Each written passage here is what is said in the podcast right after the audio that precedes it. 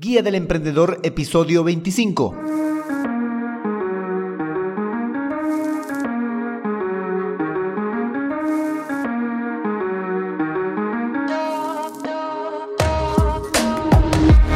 Hola, hola emprendedores, muy buenos días a todos y bienvenidos a la Guía del Emprendedor, el podcast en el que paso a paso vamos a aprender a crear, montar y optimizar un negocio con presencia online a través de estrategias, herramientas y recursos de marketing digital. Hoy episodio 25 del 28 de octubre de 2020, episodio en el que vamos a estudiar y conocer la metodología Lean Startup para nuestra idea de negocio, la cual tiene dos conceptos interesantísimos que podemos aplicar. Pero no sin antes recomendarte que puedes suscribirte a este podcast para acceder a los recursos y herramientas que compartimos en cada episodio a través de alexhurtadomktd.com. Por cierto, yo soy Alex Hurtado, un emprendedor digital y chatbot developer.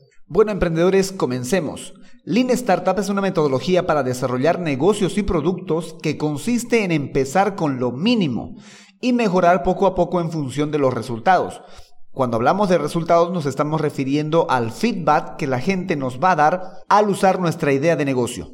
Una de las grandes ventajas de esta metodología es que puedes lanzar una idea, un producto, un servicio sin una gran financiación o sea, sin realizar grandes gastos de dinero. Pero para poder realizar esta aproximación necesitas comprender dos conceptos claves. El Producto Mínimo Viable o PMB y la mejora continua. El Producto Mínimo Viable es la primera versión de tu idea de negocio orientada a satisfacer las necesidades de tu cliente. Pero esta debe de tener el equilibrio entre el mínimo esfuerzo para crear este servicio y el hecho de que este servicio sea totalmente funcional. Vamos con un ejemplo. Para la creación de este podcast, que para mi caso es un producto que según la teoría de los cliductos sería un producto de imagen, estoy creándolo solo con un micrófono que compré con 180 bolivianos. Pude haber hecho incluso un menor esfuerzo y utilizar simplemente el micrófono de unos audífonos. O incluso más mínimo todavía utilizar el micrófono del celular. Pero no me sería funcional porque estoy acostumbrado a utilizar una computadora, a trabajar en una PC no me siento muy cómodo utilizando un celular para hacer grabaciones. Y para la edición de este podcast estoy utilizando Audacity, que es un programa totalmente gratuito. También pude haber utilizado Audition o Sony Vegas, pero son programas de pago. Hay que pagar una licencia para utilizar esos programas, pero para realizar el mínimo esfuerzo y que esto sea funcional, estoy utilizando Audacity, que es totalmente gratuito. Una computadora ya tenía, unos audífonos ya tenía, Así que no tuve que hacer otros gastos más que el micrófono, que la compra del micrófono, que como ya les dije, pude haber también utilizado el micrófono del audífono de mi celular. Porque me puse la tarea de averiguar cuánto me costaría un micrófono de calidad y que para ese micrófono de calidad necesitaba una interfaz de audio que alrededor de unos 3.000 bolivianos me iba a costar entre el micrófono y la interfaz de audio solo para grabar este podcast. Y utilizando la metodología Lean Startup, me hizo entender que no era necesario porque puedo sacar un producto mínimo viable, un producto totalmente funcional, un producto que satisface a mi cliente, un producto que satisface a mi oyente, que puede escucharlo claramente y que no necesito un estudio de grabación o componentes de un estudio de grabación para poder producir un podcast. El siguiente concepto a entender en la metodología Lean Startup es la mejora continua. Y la mejora continua debe de medirse en base a los resultados. Resultados que no deben de ser apreciados solo por ti, sino que deben de ser apreciados y vistos desde la perspectiva de tu cliente, de tu mercado. Es él quien te va a decir si lo que acabas de montar, crear, la idea que tienes, el producto o el servicio, va a ser aceptado o no va a ser aceptado. Si les gusta o no les gusta. Y mucho mejor todavía escuchar qué mejoras te pueden proponer tus clientes, porque ten en cuenta, la idea de negocio que estás montando no es solamente para ti. Está bien, tú la montas, tú la creas, tú la optimizas, pero la haces para tu cliente. Entonces, escucharlo constantemente a él, los resultados que brindas a través de lo que él expresa, de lo que tu cliente expresa, es vital para mejorar continuamente.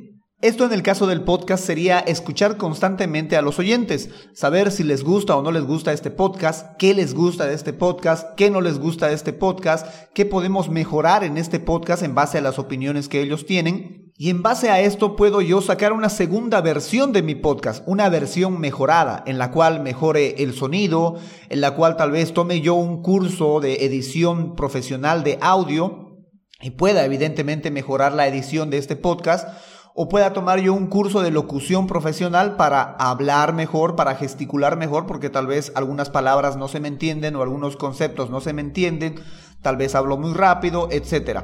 O incluso puedo armarme un pequeño cubículo para evitar el efecto reverber que algún experto en audio de seguro sí está notando en este podcast pero que son cosas que puedo ir mejorando en base a lo que la gente vaya opinando, porque para mi entender el efecto reverber a mí un poquito me molesta, pero es posible que mis oyentes ni lo noten y que para ellos es más importante el contenido que les voy a proponer, tal vez es más importante el tiempo que desean que, que hable sobre un determinado tema o los ejemplos que quieren que utilice, no sé, la idea es escuchar escuchar qué es lo que propone las personas para ir mejorando tu idea de negocio.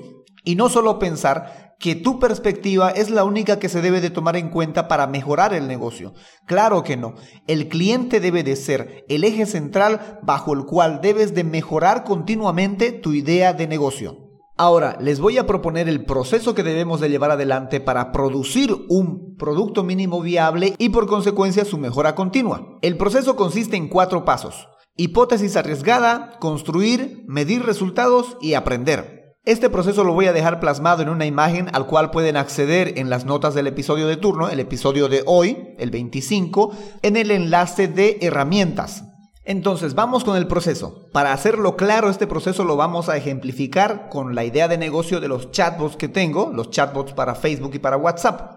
Una de las actividades claves que propuso en el Canvas para esta idea de negocio es hacer conocer qué son los chatbots, para qué sirven, cuáles son sus beneficios, cómo implementarlos, etcétera. En fin, todo sobre los chatbots para que la gente pueda conocer y por ende pueda solicitar el servicio.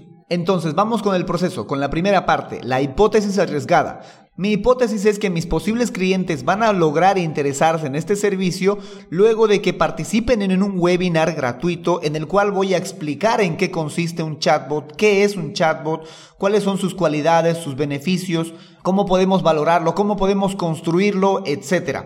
La parte número dos de este proceso sería construir los webinars y lanzarlos. La parte número tres sería medir estos resultados. A la gente le interesó, la gente me solicitó el servicio, hubo feedback, puedo saber qué le pareció interesante de los chatbots, qué no le pareció interesante de los chatbots, o yo fallé en el webinar, etc. La idea es medir el resultado en base al feedback. Y el último punto en este proceso es aprender. Aprender de los dos posibles resultados. Uno, el producto no tuvo acogida, por tanto fracasamos, pero fracasamos rápidamente sin haber arriesgado mucho tiempo y mucho dinero. Y dos, el producto sí tuvo acogida y regresamos al segundo punto, al de construir, y volvemos a empezar, pero con un producto mejorado. Como ven, el proceso de hipótesis, construir, medir resultados y aprender es algo sencillo de aplicar. Y debemos de aplicar este proceso y los conceptos de mejora continua y producto mínimo viable en todas las etapas de nuestra idea de negocio tanto en la fase de detección de ideas, como en la fase de análisis, como en la fase de diagnóstico, como en la fase de estrategias y mucho más en la fase de plan de acción, que es en la que nos encontramos, que es el momento en el cual vamos a empezar a hacer realidad todo lo que estuvimos estudiando, analizando y diagnosticando para ingresar a esta fase esta fase en la que hacemos realidad toda nuestra planificación. Es aquí donde debemos de empezar a usar la metodología Lean Startup en la cual, reitero, debemos de aplicar el concepto de producto mínimo viable y de mejora continua. Para el producto mínimo viable, aquí no se necesita, o para cualquier idea, no se necesita gran inversión. No necesitamos que nuestro producto sea perfecto. Solo necesitamos que sea viable, que sea lo suficientemente funcional para que la gente o lo acepte o lo rechace. Porque otra arista de la metodología Lean Startup es fracasar lo antes posible y fracasar lo más barato posible. ¿Para qué? Para que tú te des cuenta que si este producto, servicio, idea de negocio no fue aceptado, hay solo dos posibilidades. O te retiras de realizar esta idea de negocio o escuchas y haces una mejora continua. Es decir, sacas una segunda versión de tu idea, una tercera versión de tu idea en fin, que puedes mejorar o que puedes aceptar que fracasaste, pero fracasaste barato y rápido, sin hacer inversiones grandes en tiempo y dinero.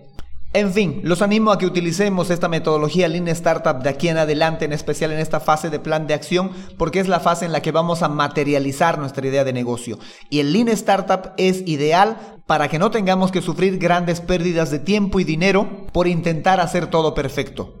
Considera esta metodología antes de que hagas una inversión en alquileres, eh, maquinarias, personal, etc. Antes de que hagas cualquier tipo de inversión, pregúntate, ¿Se puede hacer esto con un mínimo viable?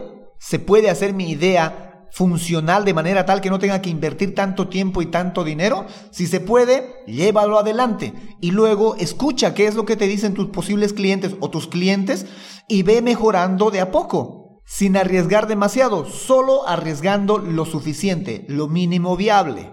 Porque en el siguiente episodio, el 26 de este podcast, vamos a continuar con la fase de plan de acción y vamos a continuarlo con la gestión del tiempo. Bueno, emprendedores, eso es todo por hoy. Recuerda que puedes suscribirte a este podcast y acceder a los recursos y herramientas en alexhurtadomktd.com. Ahí encontrarás tanto las notas del episodio de turno como los enlaces y las imágenes a las que hacemos referencia en este episodio. También hay un bloque de color rojo en el cual puedes hacerme llegar tus preguntas, tus propuestas y tus opiniones acerca de este podcast. También puedes encontrar este podcast en Spotify, en iTunes, en Google Podcast. Te agradecería mucho que te suscribas y me des un me gusta o comentes para que este podcast vaya creciendo de a poco. Bueno, emprendedores, muchas gracias por escucharme y sobre todo gracias por emprender con este podcast. Será hasta el próximo episodio, el viernes. Chao, chao.